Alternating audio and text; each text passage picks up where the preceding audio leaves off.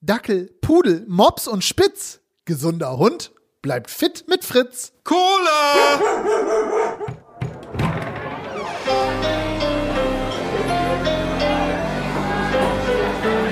Zum Dorfkrug. Der Podcast von Zugezogen Maskulin. In unserer neunten Folge treffen wir auf Drangsal.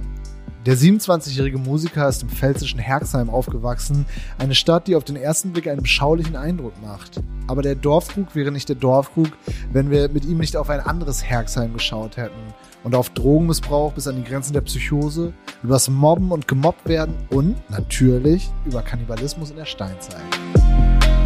Normalerweise beginnen die Einleitungen bei uns äh, im Mittelalter, in der Renaissance, in der Stauferzeit weiß was ich, wir beleuchten den ersten oder den zweiten Weltkrieg. Unsere Einleitung beginnt viel früher. Sie beginnt vor 7000 Jahren, 2000 Jahre vor der Zeitenwende. Und äh, unser Protagonist in dieser Einleitung ist in Ermangelung eines besseren Namens, nenne ich ihn Öhm.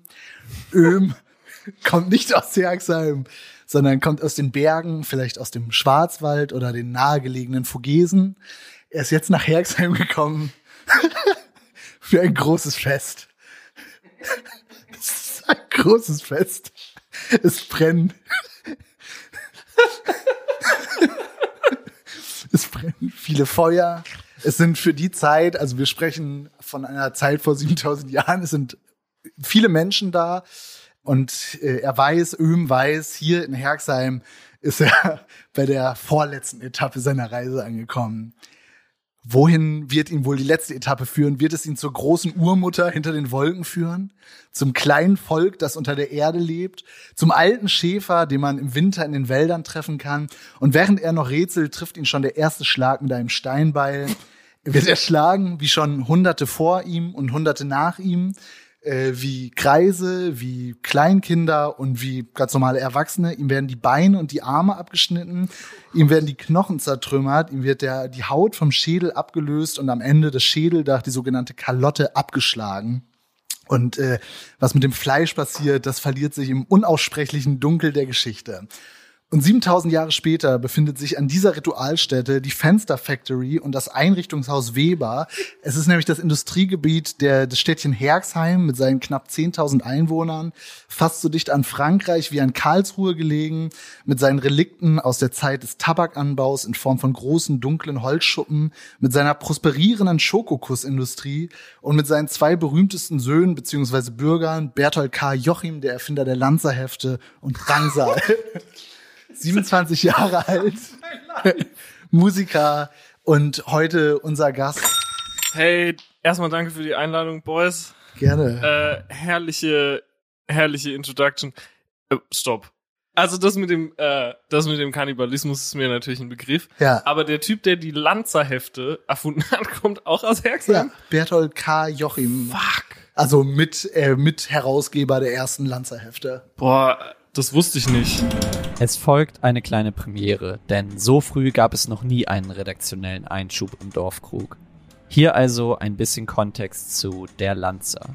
Der Lanzer ist der Titel einer von 1957 bis 2013 wöchentlich im Bauer Verlag erschienenen Reihe kriegsverherrlichender Heftromane. Hitler, die deutschen Kriegsverbrechen und der Holocaust kamen im Lanzer so gut wie gar nicht vor. Das Groschenheft lieferte stattdessen für 1,95 Euro Geschichten von Schlachten und tapferen Lanzern. So wurden in der Wehrmacht die Soldaten genannt. In den Heften wurde der Mythos der sauberen Wehrmacht propagiert. Dabei wurden faktisch nicht überprüfbare pseudodokumentarische Abenteuergeschichten abgedruckt. Berthold K. Joachim gründete den Lanzer im Jahr 1957 und machte ihn zur erfolgreichsten Kriegsromanenreihe in Deutschland. Nach Einstellung des Lanzers wurde übrigens mit dem Titel Weltkrieg eine neue Reihe ins Leben gerufen. Der Tagesspiegel schrieb 2014 dazu Neues Outfit beim ewig Gestrigen. Die eingestellte Heftreihe Der Lanzer erscheint jetzt als Weltkrieg. Der Nachfolger setzt bei Autoren, Themen, Weltbild unverhohlen auf den Vorgänger. Auch andere Deutschtümeleien sind weiter mit dabei. Schon das erste, ja, also das der erste Fakt, den wir geliefert haben, Die freut zwei, mich. Ich war so, oh krass, du sagst halt safe so, die zwei Söhne. Gerd Riss, der Motorradfahrer und Draxal und also der Typ, der die Lanzhälfte. Ich habe nur gesehen, dass es diesen Bertolt K. Jochim als Autoren gab und dachte mir, ja, vielleicht äh, ist das irgendwie irgendwie spannend. Ist das mit diesem Kannibalismus-Ding, ist da irgendwie dann, weiß ich nicht, ich weiß nicht, wann das genau herausgefunden wurde, ist dann so eine Welle der Aufmerksamkeit über Herxheim rübergelaufen? Oder? Das muss wohl so gewesen sein, dass da auch so BBC-Dokumentarteams oder so da waren. Ich habe das nicht mitgekriegt, weil da war ich wahrscheinlich noch zu jung. Aber ich weiß, dass wir so ein Museum haben. Ja. Und da waren wir äh, mit der Schule dann auch und äh, da ist so im Boden eingelassen so ein Fenster und unter diesem Fenster ist halt so ein Skelett zum Beispiel. Es ist alles irgendwie morbide und kurios, aber dort ist es so normal. Das Museum ist direkt gegenüber von der Kirche, von der katholischen und so auch in so einem alten schönen Fachwerkhaus und so. Es gehört irgendwie, äh, das ist ja das Ding, dass da sonst nix passiert ist, aber der meist kurioseste Fakt dann wahrscheinlich tatsächlich ist, dass es da länger Kannibalismus gab als irgendwo sonst oder überhaupt Kannibalismus so betrieben Ja. wurde. Das ist so am Arsch, Mann. Aber ist das, also ich habe so schon das Gefühl, dass du eigentlich auch Fan von so morbiden und obskuren und weirden Sachen bist. Ja. Ist das schon irgendwas, was da so mitgegeben wird dann? Oder Ich habe schon das Gefühl, dass mir das in die Wiege gelegt wurde. Herxheim ist wie Twin Peaks. Irgendwie ist es total verschlafen. Ich weiß, dass das sau der, ich habe das Gefühl, das ist so ein Vergleich, den alle über ihr Dorf bringen wollen, einfach nur um es interessanter zu machen. Aber es gibt so viele merkwürdige Gestalten da. Mein Vater wäre eine und die nächste wäre so, es gibt so, es gibt so einen Typen, der hat entweder immer so eine Bundeswehruniform an, von Kopf bis Fuß, oder ein Prinzessinnenkleid und so eine blonde Langhaarperücke. Derselbe Typ. Ist derselbe Typ. Der ist riesengroß. Wenn ich meine Mutter anrufen würde, könnten wir dir auch noch den Namen sagen. Der ist riesengroß und fährt immer auf so einem Dreirad, was er so umgebaut hat, zu so einer Art Rikscha durch Herxheim.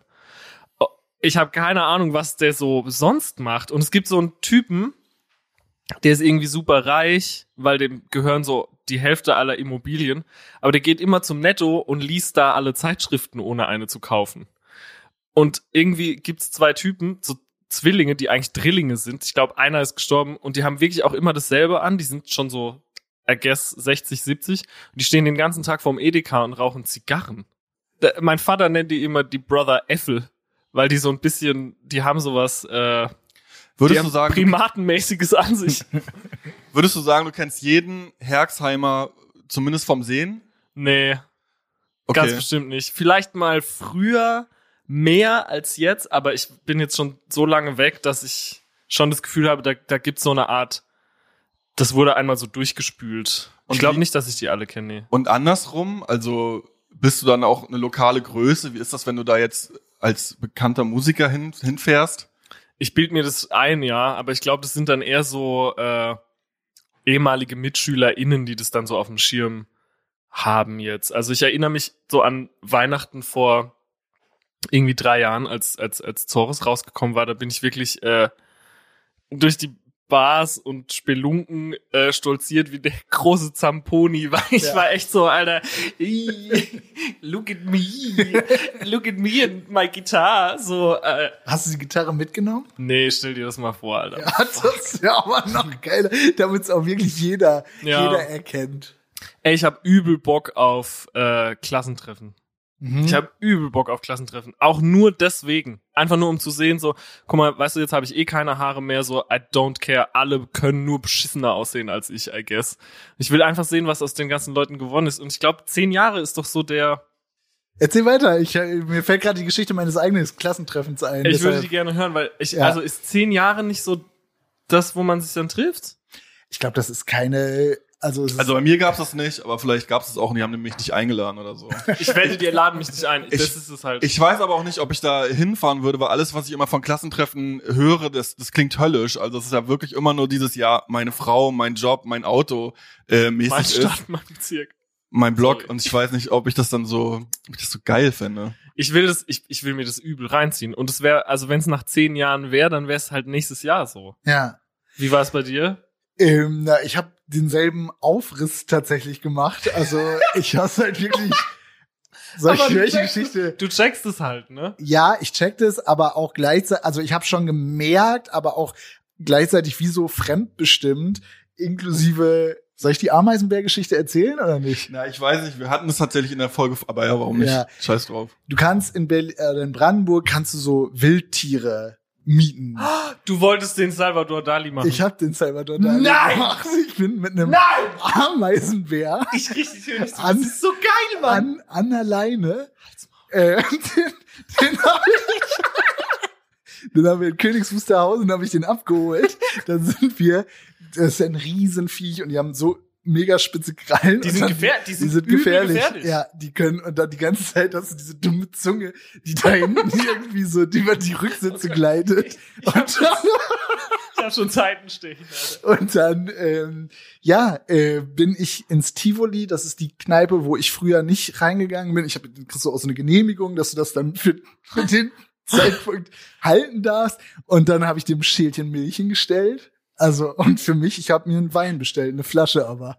Und alle anderen haben nur Jefer. Ah, ich kann die Geschichte, ist natürlich Quatsch. Das mit dem Ameisbär ist leider Quatsch, sorry. Ich habe sie gerade schon erzählt. Aber ich, der Rest ist wahr. Ich bin, bin wirklich mit großem, sorry, Ey, ich hatte die ne- Enttäuschung. in Nein, ich hätte, Augen. ich hätte jetzt einfach, ich find's noch geiler, dass du das erfunden hast, ehrlich gesagt. Aber ich hätte, ähm, ich hätte sau viele so Fragen gehabt.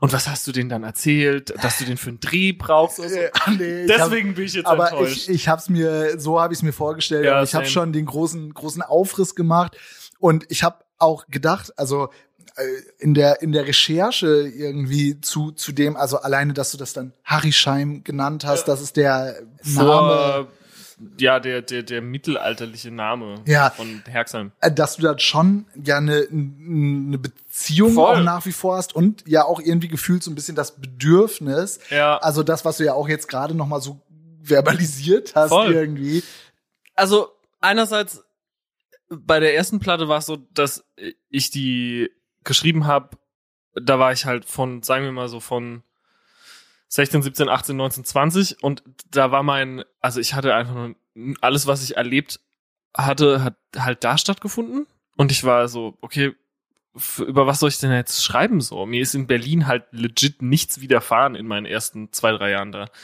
Alles, was, es, das, lag so nah für mich irgendwie. Als ich diesen Begriff dann gesehen habe, war ich so klar, das ist es. Hm. Und ich träume selten oder ich kann mich selten an meine Träume erinnern, aber ich träume öfter von der Schule Mhm. und ich träume, und es ist ja auch kein ungewöhnlicher Traum, ich träume, dass ich noch in der Schule bin. Ey, das habe ich auch. Dass ich Aber immer im in der jetzt, Schule bin Jetzt so. und dass ich dann während des Traumes aber checke, nee, Moment mal, ich habe ja schon einen Abschluss. Ja, ja, aber Was- das was dauert. mach ich denn noch hier? Genau, aber es dauert. Und es ist so, man sitzt dann plötzlich wieder in.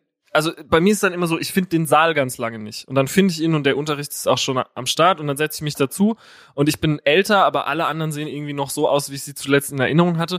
Und dann merke ich, dass ich überhaupt nichts verstehe. Und es dauert dann so ein bisschen und dann Mhm. merke ich so, wait a second, ich habe schon Abi gemacht, ich darf einfach gehen. Ja, aber ich träume so ganz voll. lange so, stimmt, ich habe das Abi ja nie gemacht, das kommt ja jetzt erst. Und das ist ganz weird. Hast du den mal dekodiert, den Traum, also wo- wofür das Nee. steht? Ja, ich auch nicht. Ich, ich bin auch noch am Rätseln, ob das irgendwie ist eine Sache, die ich eigentlich schon gelernt habe, aber ein Fehler, den ich, also dass, dass mein Unterbewusstsein mir sagt, ja, du machst hier gerade einen Fehler, den das weißt du eigentlich schon besser, oder du bist irgendwie wieder an irgendwelchen alten Mustern, die du eigentlich schon abgelegt hast oder so, aber Oha.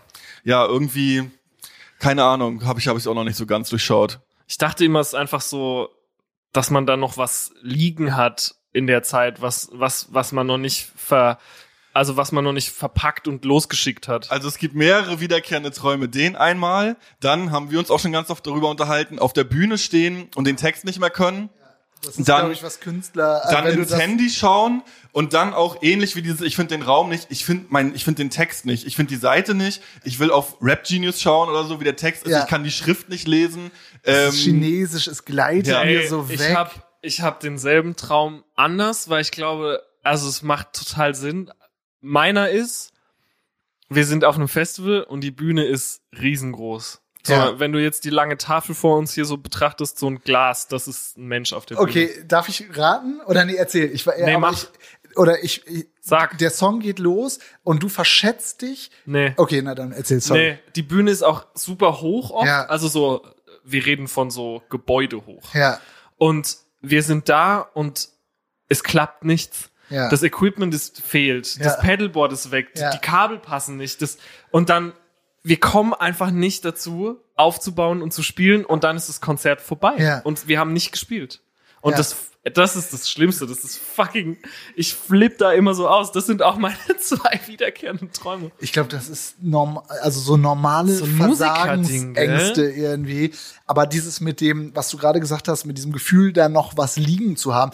Wie ist es denn, wenn du jetzt, du hast ja über Weihnachten geredet, wenn du da jetzt so hinfährst, hast du immer noch so dieses, oder also sagen wir mal, es gibt gäbe kein Corona und so weiter und so fort, hast du immer noch so dieses Bedürfnis, ich muss da jetzt noch mal diese eine krasse Party erleben oder ich muss da noch mal irgendwie so ein so ein Abschluss finden oder sowas oder Nee, gar nicht. Ich habe das Gefühl, mit jedem Jahr, was ins Land zieht, entferne ich mich Ja. emotional weiter. Und jetzt, so im Vergleich zu vor zehn Jahren, wo ich ausgezogen bin, bin ich schon ganz so, ja, komme ich heute nicht, komme ich morgen und komme ich morgen nicht, komme ich Ja. nächstes Jahr mäßig. Das ist so, ich war jetzt an Weihnachten auch wieder so neun Tage da und gerade, also in der Pandemie habe ich so gemerkt, fuck my life, there's Ja. fuck all to do hier. So richtig nichts zu tun und mich dann auch wirklich so mir die Haare vom Kopf gelangweilt. So, Ja. ich war echt, ich weiß es nicht. Nee, ich, ich, ich freue mich immer, wenn's, wenn kein Corona ist und man kann dann in Buddies gehen. Buddies Bar heißt jedes Jahr anders. Und bei Buddies äh, einmal nach Heiligabend so mit allen Leuten von früher saufen und das ist ja auch immer so sozialer Abwärtsvergleich. Man geht da ja wirklich nur hin, um zu sehen, dass man es selber doch noch nicht ganz so scheiße hat, wie, Ja. wie man denkt. Aber das erinnert mich auch an das, was du gesagt hast übers Klassentreffen. Also ist es dann, sind es dann so, keine Ahnung, irgendwie so Rachegelüste? Ja. Ja, nee, ja, auch so. Ich will so, echt, ohne Scheiß, ich hatte mal so einen Moment mit wem, mit dem ich in die Stufe gegangen bin und der halt auch immer so der, der war halt in so mehreren Coverbands und so und da wurde aber, also ne, alles super und so, aber da wurde jetzt nichts draus, wo drüber mal der Musikexpress geschrieben hat, sag ich jetzt mal, ne? Und äh, Der war noch nicht im Dorfkrug. Genau, und äh, sowas halt. Und ähm, aus, aus Drangsal halt irgendwie schon, warum auch immer. Und, und da gab es einmal den Moment, wo ich über so ein paar Ecken gehört habe, dass der meinte, so das foppt ihn total und es schockt ihn auch. Und ich hatte nur einmal so einen Moment, wo ich, wo ich so ein bisschen wirklich, wo mich die Hybris-Moment, also so ein Heimatmoment, wo mich die Hybris gepackt hat. Sonst habe ich die ständig. Aber da habe ich, glaube ich, so auf Facebook gepostet, weil wir bei Rock am Ring aufgetreten äh, sind. Seid ihr auch schon, oder? Ja. Und das ist halt so für mich war das der die ultimative. Ich meine, wenn man, wenn man dann so drinsteckt im Business, sag ich mal, dann ist es eigentlich same old, same old. So. Spätestens beim zweiten Mal vielleicht, Genau, aber dieses voll. erste, diese erste Na, Bekanntgabe ey, ist schon immer der Meilenstein. Genau, weil da wollte man hin, als man ein Kind war. So. Ja. Und, und dann habe ich es geschafft und mein Facebook-Post war in etwa so, Drangsal spielt bei Rock am Ring, an alle, mit denen ich zur Schule äh, gegangen bin, eure Bands fand ich immer kacke, meine ist es nicht. Ja. Und das war legit das und das ist so, würde ich jetzt auch nicht mehr machen und ich, ich habe mich dann so gelabt an den Aber hat sich dann mal, also gab es da eine Reaktion? Leute- Ja, ja, klar. Und die Leute, ich habe mich dann so ge- gelabt an denen so, "Ah, das ist so arrogantes Schwein und ich war so, also, des Königs neue Kleider mäßig, so nackig durch Herxheim laufen und lachen. Ja. Ganz so Ähm, gewittert. Ja, und keine Ahnung, es ist schon, ich glaube, ein Teil von mir und vielleicht kommen da die Träume auch her. Ich, ich wie viele KünstlerInnen, I guess, leide ich an einem krassen Minderwertigkeitskomplex. Wo der jetzt genau herrührt, ich glaube, es gibt keinen keinen Moment oder nicht den einen Moment, wo ich so den Finger drauflegen kann und sagen kann, okay, das war's jetzt. Aber es hängt mir immer noch sau nach und ich habe immer noch übel Bock, diese Leute von früher so zu beeindrucken. Das Aber- ist so cringe auch. So warum, warum habe ich das Gefühl, jemanden, den ich zuletzt gesehen habe, als ich so 18 war, warum habe Ja. ich immer noch das Gefühl, ich müsste diesen Leuten irgendwas beweisen? Ich bin nicht mal mehr auf Facebook mit denen befreundet. Mäßig. Und, und also da jetzt nochmal die echte Geschichte meines Klassentreffens. Ähm, sie lassen sich auch gar nicht so beeindrucken. Irgendwie. Fuck, jetzt schon wieder ein Bummer, Alter. ne, es ist, es ist, ich, davon bin ich ja auch ausgegangen, irgendwie, dass sie das dann alle so krass finden. Aber Mann, die leben halt auch einfach ein, ein Leben mit Höhen und mit Tiefen. Aber ähm, die, die, die verfol- also das ist, aber das ist halt auch so eine Hybris dann, Ja, ne, dass man so denkt, die gucken die ganze Zeit immer nur, was ich mache. Genau, Deren man will so, aber das wünscht man sich sich, um. das wünscht man sich, weil man, weil man halt in der Schule halt nicht so war und man wünscht sich diese Wie Kla- warst du denn in der Schule? anstrengend wie jetzt auch, nur noch viel schlimmer. Okay. Ich will noch eine Sache sagen. Ja. Ich glaube, man wünscht sich so diese Closure und dieses ähm, kathartische Moment von jetzt habe ich es endlich geschafft. Ihr guckt euch nach mir um. Und dann, wenn man merkt, dass das nie passiert, dann ist es wieder so im Leben wie, na, ich habe mir jetzt irgendwie 16, 17 Jahre vorgestellt, wie es ist zu ficken. Und dann fickt man das erste Mal und es ist halt kacke und man ist so, is everything in life like this? Und es ist halt so, ja. Es ist auch so, dann bei Rock am Ring zu spielen, ist, wenn sich der rosarote Schleier der äh, Nostalgie drüber legt, geil. Aber war, wie geil war der Tag an sich? Weiß ich gar nicht mehr so. Ja, und voll. Und spätestens dann beim zweiten Mal merkt man dann, okay, ja, es ist auch so eine märchenhafte Vorstellung, Ja. die in der Realität das nicht so richtig einlöst, vielleicht. Es gab mal die Idee für einen ZM-Videoblog, wo du in dein altes Dorf zurückfährst mit so einem Königsmantel oder so. Ja, und wie, wie aber alle mich irgendwie und wie so eine Statue von mir eingeweiht werden soll, aber alle mich hassen und mir die in der Pizzeria so in die Pizza reinspucken oder irgendwie sowas. Weißt du, das Ding ist halt, das ist, bei mir würde es, glaube ich, nicht mal jemanden wundern, wenn ich es machen würde und es würde die Leute auch nicht wirklich jucken dort. ja. Und das ist so ein bisschen das Ding. So, in der Schule, mir ging es schon immer darum, halt möglichst viel Aufmerksamkeit zu generieren. Ja. Weißt du? So, mir ging es schon immer darum, okay, Warst du der Dorfpunk oder? ich war nicht der Dorfpunk, ich glaube, ich war eher so der Dorfbunte Vogel. So, ich habe mein Aussehen ständig verändert, was Mhm. ich auch jetzt noch mache. Und es ist so, so eine ständige Suche nach Identität und ich, ich fand die dann immer in anderen KünstlerInnen so. Ich habe mir die Puzzleteile halt äh, genommen, die ich, die ich gut fand. So mal waren meine Freunde halt so so richtige Punker und dann habe ich mich auch so angezogen und dann hatte ich halt ein Iro und hatte auch mal ganz ganz lange Haare und fand Him halt super geil Mhm. und Rob Zombie und sowas und später dann so in der Oberstufe war es dann eher so von Morrissey bis hin zu so Garage Punk, so, so Waves und Jay Retard und Ty Seagal und so, was ich dann super geil fand, hatte ich nur so oversized Secondhand Oma-Pullis an und so. Hattest du mal eine Rap-Phase? Nee, noch nie. Ja, krass, habe ich mir hab ich nämlich gefragt in, in der äh, in der Recherche, Also ob ich habe das auch aufgetaucht ist. früher, ich habe früher im Gegensatz Eminem zu gehört. jetzt, nee, ey, dieser, di- dieser Post, den du mal gemacht hast, das ist heute immer noch, erinnerst du dich da dran? Ach mit. Ja, ja, es gibt so ein Foto von mir, kurz So, erklären. was ist das? Ach, daran habe ich gar nicht mehr Ja, gedacht. doch, doch, doch. aber stimmt. Das siehst war unser erster Eminem. Kontakt. Ich hatte, es gibt so ein Foto von mir, das war eins der ersten Promo-Fotos, da habe ich so kurz geschorenes Haar und ich habe jetzt so, ja, dunkelblonde, braune Haare und ich, ja, dicke Augenbrauen, ich hatte so meine Ohrringe und ich sehe da wirklich aus, so ein bisschen wie Eminem. Und dann hast du einfach die beiden Fotos nebeneinander gesetzt. Es war vielleicht so auf Facebook oder Insta und hast einfach dazu geschrieben, wo ist euer Gott jetzt? und das fand ich sau witzig. Stimmt, ich erinnere mich. Ich glaube, dasselbe habe ich auch noch mal irgendwann mit K1. Es war wie so eine Serie, hab ich das K1 Gefühl. und Ian Curtis gemacht, wo die so denselben, denselben irgendwie so der Seite mit so hochgeklappten Kragen und dabei rauchen irgendwie. Ich glaube, das habe ich noch mal gemacht. Ja, Ja, okay. ich hatte keine Rap-Phase, aber ich habe früher mehr Rap gehört als jetzt. Jetzt höre ich also so gut wie gar keinen Rap mehr. Und damals habe ich auf jeden Fall noch versucht, so up to date zu bleiben. Nie mit Deutschrap, Was? Okay. Mhm. aber so, äh, warum nicht? weil es mich über, weil es nichts in mir auslöst, die meisten Mhm. Sachen. Es gibt ein paar Sachen, die finde ich natürlich geil, aber es ist so, ich bin halt so ein Arschloch, boah, Gitarre spielen ist halt so geil, Mann. Weißt du, das ist so, und, Mhm. und Schlagzeug und ich weiß nicht, das ist irgendwie so ein Thing bei mir. Ich habe, ich glaube, die letzte Rap-Platte, die ich richtig doll gefeiert habe, und daran erinnere ich mich auch noch, war so 2011, 12, 13, äh, Alles brennt. Trap Lord von ASAP Ferg.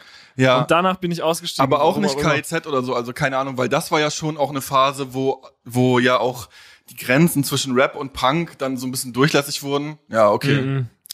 Also ich wusste wohl, dass es das gibt und ich kannte Mhm. das, weil halt Spast und Hurensohn auf Partys liefen. Da lief halt auch auf gute Freunde von Onkels. Also Mhm. es wurde dann halt auch alles so in der Grillhüt. Weißt du, so war das dann immer so. Ja, Aber das war nie, es war echt nie, nie meins irgendwie. Nee, es hat mich nie abgeholt. So das erste, was ich gesehen habe, war Marilyn Manson. Auch Und Peaches. äh, ja, also es ist so ein bisschen schwierig, äh, Marilyn Manson jetzt so, aber damals war das erste, was ich gesehen habe, Marilyn Manson, und es hat mich halt, da war ich so, yo, das ist es und dahin wird's gehen und Action. Aber bist du so zwischen den Szenen dann so hin und her gehoppt oder hattest du so einen Freundeskreis, der dann auch die das immer mitgemacht hat? Nee, also mitgemacht haben die es nicht und ähm, ich hatte viele verschiedene Freundeskreise, so habe ich mich gefühlt irgendwie. Es gab dann so die Punker und der eine hat sich dann so dem Techno zugewandt und da bin ich halt nicht mehr mitgegangen und es war auch genau die Zeit so mit 14, 15, wo es mich so angekotzt hat, dass es so Codes gibt, so okay, du bist jetzt Deutschpunker, das heißt, du darfst kein keine 8-Bit Popmusik hören, sondern du darfst halt nur die Zusammenrottung und äh, ZSK hören. Was Mhm. anderes geht nicht so. Das fand ich dann irgendwann geil, weil man Zugehörigkeit ist ja auch was Schönes, so dieses Gefühl, dass man so bei was dabei ist. Aber später war ich dann auch so, Mann, ich will Cradle of Filth hören. Genauso gerne, wie ich halt Punk hören und, möchte. Und es hat echt lange gedauert, irgendwie, bis ich das so ablegen konnte, dieses Denken, dass man darf nur das und das hören. Ja, aber ich find's also mega interessant, weil du bist für mich gar nicht richtig greifbar in deiner Kleinstadtidentität, weil auf der einen Seite, wie du es ja auch beschreibst, dass es schon auch so, ja, so Onkels und so echte Männer mäßig da so, so abgeht, aber dass du dann irgendwie zu da so ein Außenseitertum hattest. Gleichzeitig hast du aber auch irgendwo mal gesagt, dass du aber schon dann auch Leute verprügelt hast, wenn die dann irgendwie zu frech zu dir Nee, waren. verprügelt, ich würde nie verprügelt sagen. Ich würde schon sagen, der große Unterschied, warum ich nie zum Außenseiter wurde, ist, ich wurde selber in so ganz früher Kindheit von meinen besten Freunden einfach, man kann wirklich sagen, so misshandelt so. Ich war immer der, der, der Prügelsklave von allen. Ich habe immer mit so äh, schroffen Dudes abgehangen und ich war immer der, der auf die Schnauze gekriegt hat. So, ich habe gerne gezeichnet früher, bevor ich Musik gemacht habe. Und mein bester Freund damals hat einfach die Zeichnung immer zerrissen, wenn er konnte. So, der hat, der, der hat einfach Spaß daran gehabt, mich leiden zu sehen. Und der wurde dann später auch, während ich zum Punk wurde, zum Fascho. So. Und Mhm. wir sind trotzdem noch miteinander abgehangen, aber das liegt daran, dass, dass wir halt klein waren. So, ich war halt 12, 13 und er war 13, 14 und, und man, das war so strange, weil man hatte sonst auch niemanden und ja, in der Kleinstadt sind die Milieus ja auch viel ja, enger, enger. Es ist alles so ja. engmaschig und man kann ja Mhm. gar nicht anders als, ja, wir hängen halt alle auf dem Gummispielplatz rum. Das tun wir halt seit fünf Jahren und ich, weißt du so, ich habe irgendwie hatte man dann kein gutes Gefühl mehr dahin zu gehen, aber man ist halt trotzdem dahin gegangen, weil man nicht wusste, wohin. Später dann hat sich das viel krasser entzerrt dann, als man so ein bisschen älter wurde und der große Unterschied war, dadurch, dass ich halt immer auf die Schnauze gekriegt habe und als ich mich dann endlich so abgenabelt habe und der, ich sage jetzt mal, dies, dieser visuellen Abgrenzung so gefrönt habe, immer wenn ich dafür irgendwie an die Wand gestellt wurde, habe ich mich halt einfach gewehrt so. Mhm. Mein mein Rucksack wurde in den Mülleimer geschmissen, ich wurde als Schwuchtel beleidigt, so auf auf der Schultoilette stand Max Gruber Homo und so und so. aber irgendwie das das hat mich überhaupt nicht tangiert. Ich war so, okay, ist halt so oder wenn halt jemand was gesagt hat, habe ich halt zurückgeschrien. Das hat sich dann irgendwann aber so sehr verselbstständigt, dass ich halt selber zu so einem krassen Ekel wurde, weil du gefragt hast, wie warst du in der Schule? Alter, ich habe alle nach Strich und Faden beleidigt und ich habe die schlimmsten Sachen gesagt und ich habe ohne Scheiß, the, the, das ist so eine lame Story, the abuse the abused becomes the abuser. So Mhm. ohne Scheiß, ich wurde so oft beleidigt und und geschlagen und misshandelt und angespuckt und den ganzen Scheiß von meinen besten Freunden, die dann, wenn wir irgendwo in der Öffentlichkeit waren, ja dann plötzlich doch nichts mit mir zu tun haben wollen, weil ich ja auch mit den Schwulen abgehangen bin und so eine Kacke. Und dann wurde ich aber selber so, dass ich so Leute Schwuchtel genannt habe oder dass ich mich so, weißt du, irgendwie, keine Ahnung, ich so, so, so, so Leuten gesagt habe, so, dann geh doch ins Irrenhaus oder die so, weißt du, so, ich wurde selber so ein nach mir die Sintflut, äh, fick dich und fick deine Familie und so. Und wenn ich jetzt daran zurückdenke, glaube ich for real, dass das auch die Art ist, wie mich ganz, ganz viele Leute von damals noch sehen. So, ja, das ist der allerschlimmste Typ. Und dieses Verhalten habe ich ja dann auch noch mitgenommen in die frühen Jahre Drangsatz. So, ich bin da rein mit so einer, ihr seid alle scheiße und nur das, was ich mache, ist geil Attitude. Das hat sich so potenziert und ich habe so hart kompensiert, dass ich nie mal die Pause gemacht habe, mich hinzusetzen und zu denken, so, okay, was macht das eigentlich mit mir? Und jetzt schäme ich mich natürlich dafür so.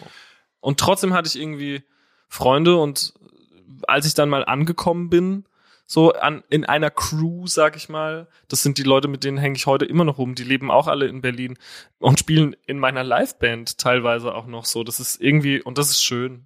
Und das wird echt zelebriert bei uns auch, dass wir daherkommen. So, das ist schon kein Stolz oder sowas, sondern einfach so eine, das schweißt uns halt zusammen. Wir kennen uns schon so lange und wir sind halt keine coolen City Kids, die halt in Clubs rumhängen und Koks ballern, sondern wir sind halt die Dullis, die damals auf dem Feld saßen und halt Bier getrunken haben, so. Aber also da würde ich auch noch mal später hin. Sorry. Hin, aber noch mal, Monolog Ende. noch mal ganz kurz zurück. Ja, ich finde auch, du, du wirkst halt überhaupt nicht wie so der klassische Prügelknabe, der dann irgendwie so mit gesenktem Haupt irgendwie so, Ja. so durch die Straßen schleicht, sondern eher, ja, ich denke mir auch, ja, du könntest wahrscheinlich, du könntest einen Satz sagen und ich würde hier anfangen zu weinen. Also, dass du irgendwie so, dass du eher so eine, so eine Voll. spitze Zunge hast, aber es macht ja auch total Sinn, dass man die dann auch daraus so, so entwickelt. Ich weiß nicht, ich hatte so ein super, ich, ich wusste nicht, was ich will. Ich wollte anders sein, aber ich wollte auch dazugehören, so. Und äh, Chances are, Same hier. Äh, Das ist so weird, ne? Ich wollte halt mir die Fingernägel rosa lackieren und ich wollte auch, dass es Leuten auffällt und ich wollte auch, dass das halt anders, als andersartig angesehen wird, aber ich wollte dann beim Volleyball schon auch der Erste sein, der gewählt wird und nicht der allerletzte so. Daran denke ich heute noch so oft. Ich muss immer daran denken, ich werde wahrscheinlich gar nicht der sein, den die Leute so, dessen Werdegang die Leute dann bei so einem Klassentreffen beeindruckend fänden. Ich habe einen in der Stufe gehabt, in der Oberstufe, der ist jetzt halt Profifußballer so. Das finden die Leute halt geil. So, ne? Das finden die Leute halt beeindruckend. Aber gab's denn irgendwie, keine Ahnung, irgendjemand, der da auch in, interveniert hat? Also zum Beispiel bei mir, ich habe auch so eine Mobberkarriere Ja, same. und was aber auch daran liegt, dass es das Mobbing einfach, das war Kultur, das war so normal, das hat alles durchdrungen, das normale Zusammenleben, also auch mit besten Freunden, wir waren Ey. eigentlich nie nett zueinander. Es war Same. immer, ähm, ja, was bist du, bist du schwul oder was und bla bla bla.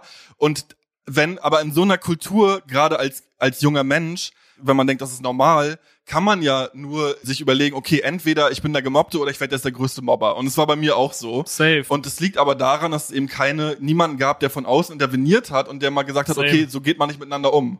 Das gab's bei uns auch nicht so. Natürlich haben dann manchmal Leute gesagt so, ah, du bist voll das Arschloch oder so, aber es war dann halt mehr so Benzin Mhm. nochmal für den Motor so. Wie du das sagst, Alter, wir haben Sachen zueinander gesagt und auch Dinge über andere Leute gesagt, das geht einfach nicht klar so mit, wie wir uns teilweise verhalten haben. Das ist echt das Allerschlimmste so. Hier mal ein paar Fakten und Hintergrundinfos zum Thema Mobbing. Beim Mobbing steht immer eine Gruppe einer einzelnen Person gegenüber. Wir sprechen also nicht von Mobbing, sondern von einem Konflikt, wenn zwei Personen wiederholt miteinander in Streit geraten. Allerdings kann sich aus einem ungelösten Konflikt eine Mobbing-Situation entwickeln, wenn einer der beiden Kontrahenten es schafft, weitere GruppenmitgliederInnen auf seine oder ihre Seite zu ziehen.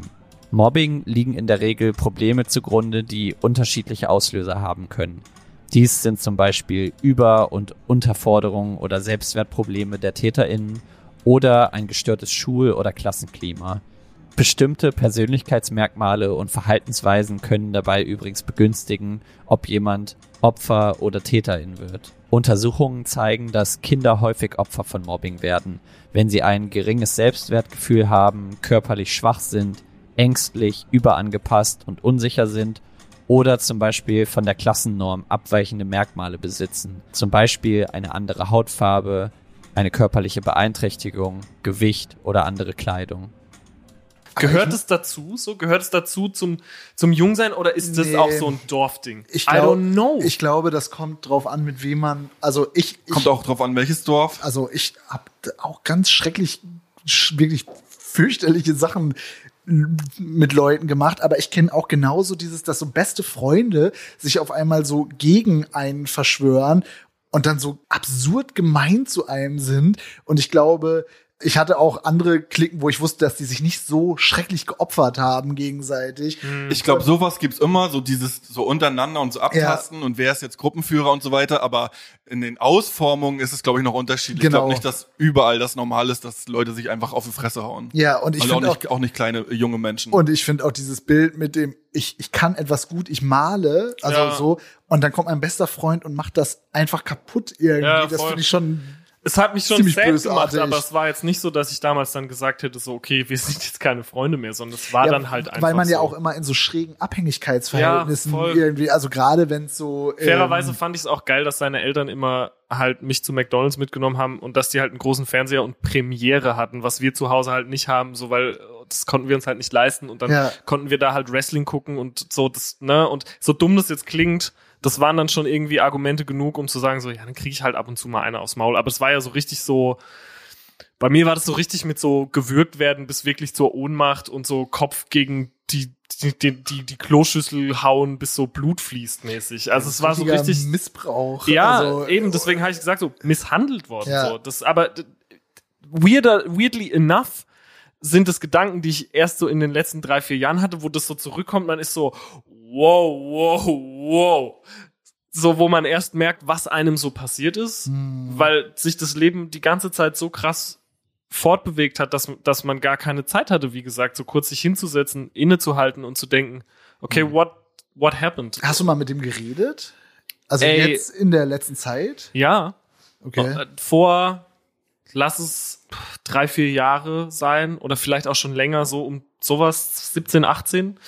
Und da habe ich einen jungen Mann gesehen, der jetzt selber dieses, dieses so gesenkte Haupt hat, so. Und der aus dem immer noch dieser, diese unendliche Dummheit so sprach. Und ich war halt wo ganz anders so, ne? Ich, Mhm. ich bin halt hier in der Big Bubble Berlin, wo alles irgendwie Küsschen links und rechts ist und wir müssen uns verstehen und es ist, und wir müssen nett zueinander sein so und das finde ich auch geil und dann kam ich halt da zurück und dann meinte er so, ah, du wohnst in Berlin, gell? Das ist so krass, du war ich Emo, da laufen die Schwule jo Hand in Hand rum und keiner sagt was. Und ich wusste nicht mal, wie ich darauf reagieren soll, weil ich war so, Tika, ich bin so weit, ich bin so weit weg von dem, was Ja. du sagst, dass ich nicht mal darauf reagieren kann. Ich war dann einfach nur so, ah ja. So, das war mal, das ist halt die Antwort, ah ja, und dann sich anschweigen und einen Schluck aus dem Bier nehmen, so, ne? Das Kennst du den Schriftsteller Tian Sila aus Landau? Nee. Der äh, hat jetzt bei, ähm, bei dem guten Verlag Kiwi ein Buch rausgebracht, Krach, über die 90er. In, in Landau wurde interviewt Echt? von dem ostdeutschen äh, Journalisten Daniel Schulz. Und das habe ich mir reingezogen jetzt vor ein paar Tagen und dachte so, ach krass, das ist ja auch die Gegend, aus der du kommst. Mhm. Und ich habe halt zu Rheinland-Pfalz überhaupt keinen Bezug. Und für mich ist so in Westdeutschland sowieso außer Ruhrpott ist irgendwie alles das Gleiche. Das ist so strange, weil das geht allen so, egal wem ich, äh, weil ne diese erste Frage, wo kommst her, so, wenn man halt hier in Berlin kommt halt eh keine Sau aus Berlin und dann so, wo kommst du her? Aus Herxheim. Ja, wo ist es? Das ist bei Landau. Kennst du Landau? Ah, dicken Kinder von Landau, haha, Harald Schmidt, so die älteren Leute. Und dann ist man so, nee, Landau kenne ich nicht. Und dann so, ja, Nähe Mannheim. Und da ist man dann eigentlich schon in einem anderen Bundesland so. Und keiner hat so, guck mal, wenn ich jetzt sage, ich komme aus Köln oder so, oder ich komme aus, weiß ich nicht, Stuttgart, oder ich komme aus, sind ja alles keine Dörfer, aber ich könnte so sagen, naja, ich komme aus einem Dorf nähe Stuttgart. Dann Tübingen. Hat, ja, und dann hat man immer so ein, direkt so einen Bezug, oder ich komme aus einem Dorf in der Nähe Voll. von Kiel. Dann Ja. weißt du so ein bisschen, Hat ah, direkt ja, ein Bild. Genau. Und Ja. aber bei Rheinland-Pfalz sind- haben die Leute immer so ein riesengroßes Fragezeichen. So, Ja. was macht man da? Was ist da so der Lokalkolorit? Was gibt's da? Wer kommt da her? Und dann kann man einfach so sagen, irgendwie nicht niemand so richtig so. Und Mhm. ah, was sind so die nächsten großen, großen Städte? Ist dann so, ja, wenn wir Konzerte sehen wollen, sind wir halt nach Heidelberg gefahren oder nach Stuttgart, was halt nicht in Rheinland-Pfalz ist. Mhm. Aber da war es mega interessant, weil die haben sich halt über die 90er unterhalten und ähm, war halt auch so Thema, dass man halt schon geneigt ist zu denken, ja, 90er im Osten, da waren die richtig hart und im Westen ist so dieses Narrativ entstanden von Love, Peace and Happiness und, und allen geht's jetzt gut. Und dass es aber in diesen Erzählungen von dem, von dem Auto aus Landau eben nicht so war, sondern eben dann doch sehr hart zuging und, und viel, auch viel Gewalt und, und Drogen und was weiß ich nicht alles. Und dass der dann meint, ja, das ist nicht die Provinz die, äh, aus dem ZDF-Film, sondern das ist so die, Pro, die Provinz, wo die Leute Aschenbecher nacheinander werfen. Und das deckt sich ja dann schon auch mit dem, was du auch Ja. erzählst, ne? Also so Onkelzörn und auch der, der Arm zuckt mal nach oben und, und so weiter. Safe. Und ähm, ich sag's mal so, ne, es Ja. ist jetzt nicht, also Pfalz so, wo ich herkomme, das ist nicht so freundlich, ne? Also das ist, da ist jetzt nicht Handshake. So, es gibt dieses berühmte Video, das ist, äh, was die meisten Leute mit der Pfalz verbinden, legendärer Pfalzpunker Presi. Ich weiß nicht, ob ihr das kennt, das war mal so ein YouTube-Hit. Das können Gerne. wir kurz angucken. Und Presi ist wir halt das der, einbauen? das kann man safe einbauen. So Presi ist halt der Sänger von so einer Pfalz-Punk-Band namens die Präsidenten. Die haben halt so einen FCK-Song äh, geschrieben und der heißt Ole Rot-Weiß. FCK natürlich, ne? Die Lokalmatadoren. Und so wie der spricht, so redet man da miteinander. Let's have a listen now. Hey, ich bin ja mit dem Presi so, legendärer Pfalzbanker. Hey, Presi, alles klar bei dir? Ja, soweit, die Bier sind in Ordnung, aber die Schnaps fehlen da hinten im Kackladen. Was für ein Sender ist das überhaupt da? 2010 TV, sehr legendär. Kenn Wird jetzt, ja, das macht nichts. Kommt auch nur in Baden-Württemberg, so. Das ist Zweitliga TV In der. Pfalz könnt ihr das nicht. Ah ja, ist doch dann, Ah, Zweitliga TV ist doch richtig für dich, weil der FCK ist ja auch auf dem absteigenden Ast momentan, oder was meint? Hör mal zu, du Arschficker. Zuerst schon immer die Fischmens weggeblasen, wie sich's kehrt. Ole rot-weiß, so läuft die Geschichte. Und mir macht nichts aus, wenn der KSC aufsteigt und der Betze steigt es sowieso nicht ab. Weil nächstes Jahr beten wir die Bayern in der Champions League generell weg. Fuck you. Alter, ihr seid, das klingt, Pass auf, das ist wirklich, guck mal, die Leute dort, der Umgangston, ja, der ist ultra schroff. Wenn der Typ so, wenn Presi zu dem sagt, hör mal zu, du Arschficker, ganz normale Beleidigung bei uns so, wie hör mal zu, Kollege, so hör mal zu, du Arschficker. Es ist low, so wurde mal zum ungeliebtesten Dialekt Deutschlands auch äh, gewählt. das Pfälzische. Pfälzisch, ja. Es ist wirklich so derb, so der, der, ich kann es nicht anders beschreiben, der, der Ton ist aveng schroffer. Aber wie ist es, wenn du auf Menschen aus Tübingen oder so triffst? Unser Gitarrist kommt aus äh, Balingen. Kenne ich gar nicht, wo ist Das auch bei Stuttgart ist so Ländle halt. Und gibt's dann auch so, so ähm, Irritation, wenn du über deine Erfahrung von früher sprichst und, und, und wie das so bei dir war? Und weil in diesem Interview dann der auch darüber redet, ja, das hat er erst beim Studium in Heidelberg gemerkt, dass dann Leute aus Tübingen und Münster dort waren und die immer die Hände über dem Kopf zusammengeschlagen haben, wenn er über seine gewaltvolle Vergangenheit gesprochen hätte. Ich weiß nicht, ich habe schon das Gefühl, dass es so eine, meine Kumpel und ich so eine Anomalie sind, auch so in der, ich sage jetzt mal, Indie-Szene. So, es gibt mit Sicherheit ganz viele Leute, die irgendwie vom Dorf kommen, aber was für uns normaler Umgang war, das habe ich so nirgendwo anders bisher erlebt. So. Und das zeigt sich halt immer auch so, wenn ich halt im Podcast so spaßeshalber die WhatsApp von meinem Vater vorlese, der ist schon, ich sag mal so ein Unikat, aber das ist jetzt nicht ungewöhnlich, dass man da so miteinander spricht, so, ne? Und irgendwie meine Mutter mir dann erzählt, so mein Onkel und mein Vater sich auf dem auf der Terrasse vollgesoffen haben und dann abends noch miteinander gekämpft haben. Aber das ist so, ja, gut, okay, mein Gott, so. Das, ich weiß nicht, es ist schon, ich hatte jetzt nie diesen Aha-Moment, dass Leute so sind, oh mein Gott, aber so, ja, ich merke schon so, ich bin immer noch so dabei zu begreifen, so, ah, Moment, normal ist es ja gar nicht so. Und irgendwie dann doch schon. Aber ist es normal für die Pfalz? Also würdest du sagen, das, was du erlebt hast, das, Ja. hat, das betrifft jetzt nur dein Umfeld? Ah, okay. Ja. Safe, ja, voll. Also, auch auch äh, hier, also mit 13 Jahren begann er zu rauchen, mit 14 Jahren begann er zu kiffen, äh, äh, mit Who 17 wrote Jahren erhielt er sein erstes Tattoo. Das, steht bei dir im erhielt, Wiki. erhielt. Steht bei dir ich weiß, ich Wikipedia. weiß, ich weiß, aber es ist so, äh, die Formul Wikipedia ist natürlich Open Source, ne?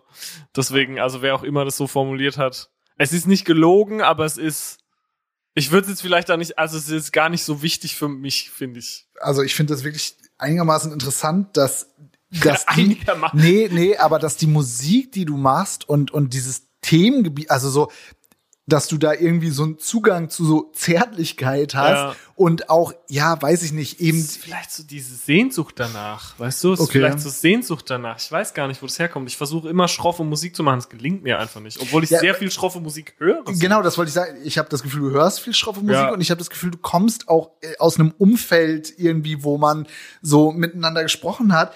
Ja, weiß ich, Ich bin nicht. trotzdem so ein Softie halt irgendwie. Also ein Part von mir ist sehr Mhm. soft und irgendwie, keine Ahnung, meine Präsentation ist, ich würde mal sagen, ich, ich mag es nicht zu sagen feminin, das lehne ich ab, diese Kategorisierung, aber meine Präsentation ist künstlerisch und vielleicht auch eben nämlich nicht in so Kategorien unterteilbar. Also ich, ne, ich finde es auch nicht mutig, wenn man sich die Fingernägel lackiert und sich eine Perücke aufklebt und schminkt, so, aber es ist halt alles sehr, ich sag mal so, ich stehe lieber zwischen den Stühlen. Hm. Und ich weiß nicht, wo das herkommt. Ich kann immer nur auf dieses Marilyn Manson Ding zeigen und sagen so, ey, als ich noch klein war in meinen very early formative years, hat mir das gezeigt, dass es diese Grenzen, die Menschen gemacht sind, die es irgendwann mal jemand gesagt hat, das ist das und das ist das, dass es das einfach nicht gibt so. Und trotzdem bin ich irgendwie so, merke ich immer auch mit dem Älterwerden, so man kann dem ja gar nicht entfliehen, dass man das ist, was, was die Eltern sind und dass man da herkommt, wo man herkommt. So, das ist so derbe eingebrannt in die in die DNA bei mir. So, Mhm. das, ne? Merkst du das? Ich habe manchmal, also gerade so im Indie-Bereich immer das Gefühl, das sind also schon alles Leute aus so einem bildungsbürgerlichen Umfeld. Das Gefühl habe ich öfter mal, ja, und deswegen, ich habe da keinen Bezug zu und vielleicht ist das auch der Grund, warum ich diese Familie, dieses, diese Pfalz, weißt du, Haaresheim, Zorres, mein Vater auf dem Cover, dies, das, das immer so nach außen getragen habe, weil, weil ich zeigen wollte, so, look, I'm not the city kid, sondern ich bin halt der, der Dorfdepp, so habe ich es immer gesagt. Hm. Aber das finde ich auch voll interessant. Ähm, weil du irgendwo meintest du vorhin auch, äh, ja, ich bin ja eigentlich gar nicht so, ich bin, wir sind ja nicht die Großstädter, wir sind ja so die vom Dorf und so weiter.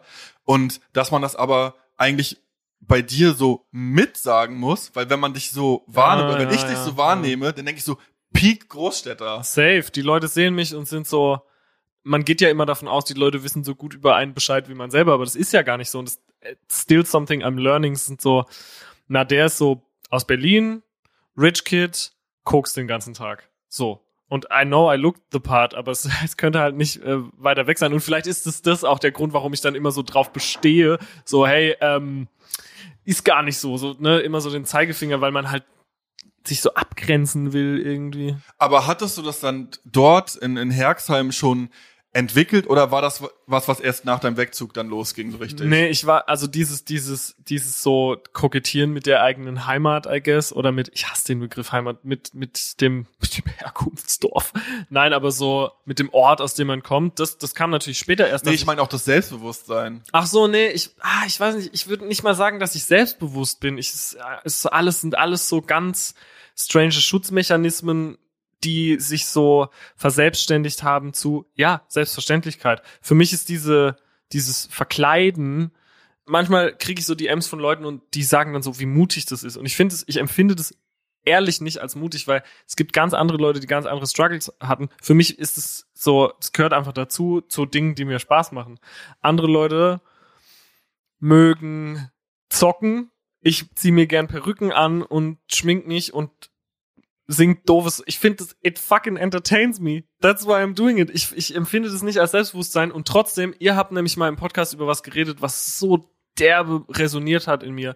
Nämlich dieses Zurückkommen und sehen, dass es einen wie man selbst oder eine wie man selber nicht mehr gibt. Ich, bei uns gab es immer den, den Hähnchenstand, der halt immer entweder oben vor der Reifeisenbank, die es jetzt auch nicht mehr gibt, oder unten vom Edeka, früher äh, Markant hieß der Markt, früher vom Markant stand. Markant gab's bei uns auch, bei, bei euch auch? Ja. Und äh, ja, ka- kann sich keiner mehr erinnern. Das Logo war wie so ein Auge aus so, Genau, aus ja. so Sicheln, aus so roten. Ja. Und äh, der stand halt immer am Markant und da habe ich mir halt, da habe ich mich immer gefreut donnerstags, wenn es halt so äh, Chicken Chips und Pommes gab vom Otto, vom alten Otto, Gott hab ihn selig so. Und dann war ein guter Freund von mir und ich halt irgendwie in der Heimat mal im Sommer und ich war so, ey, sollen wir uns eigentlich mal wieder was beim Otto holen? So, ja, let's go, Alter. Und dann sind wir, der steht jetzt mittlerweile woanders, sind wir da hin und dann waren es erstmal zwei andere Leute in dem Hähnchenwagen und es war schon so, wow. Und der sah auch anders aus, der Hähnchenwagen. Da war man schon so, okay, weird. Und dann waren so ganz viele Kids versammelt davor, weil die gerade so große Pause oder so hatten, I guess. Oder vielleicht auch nach der Schule, ich weiß es nicht mehr genau. Und ich habe die gesehen und die sahen alle so aus wie die Kids hier. Sneaker, Jogginghose. Nein, aber weißt du, was ich meine? So, ich war so ein bisschen so, ja, wo, wo bin ich so? Wo, wo, nicht, wo, wo befinde ich mich, sondern wo bin der ich? Mhm. Wo ist, ich will zu, ich will jetzt auf diese Schule gehen und ich will mir den einen Außenseiter greifen und sagen so, hey, zieh's durch. Mhm. Und I guess, das ist am Ende so die Mission, die ich mir einbilde zu haben, sozusagen, ey, mach einfach und mach auch deine Fehler und, ne, aber be yourself so, aber vielleicht, vielleicht bin es nur ich so. Vielleicht habe ich mir immer nur eingebildet, dass ich so eine, dass ich da so ein, so was Besonderes bin, weil vielleicht war es halt nur ich und vielleicht sehen sich die anderen Kids halt einfach gar nicht danach so. Und das war voll der glaub- ernüchternde Gedanke. Nee, ich glaube safe, das ist was Universelles und das gibt's heute auch noch. Also so dieses, genau Chance, diese ganzen ja. Themen, hadern zwischen äh, dazugehören wollen, aber auch sich so selbst verwirklichen wollen und so und ähm, Ja, interessant. Das hatte ich auch als Frage notiert. Was würdest du jemandem auf den Weg geben, der so ähnliche Themen mit sich rumschleppt in, in Geh solchen weg. Zusammenhängen? Hau Mhm. ab. So schnell wie es geht. Hm. Verpiss dich.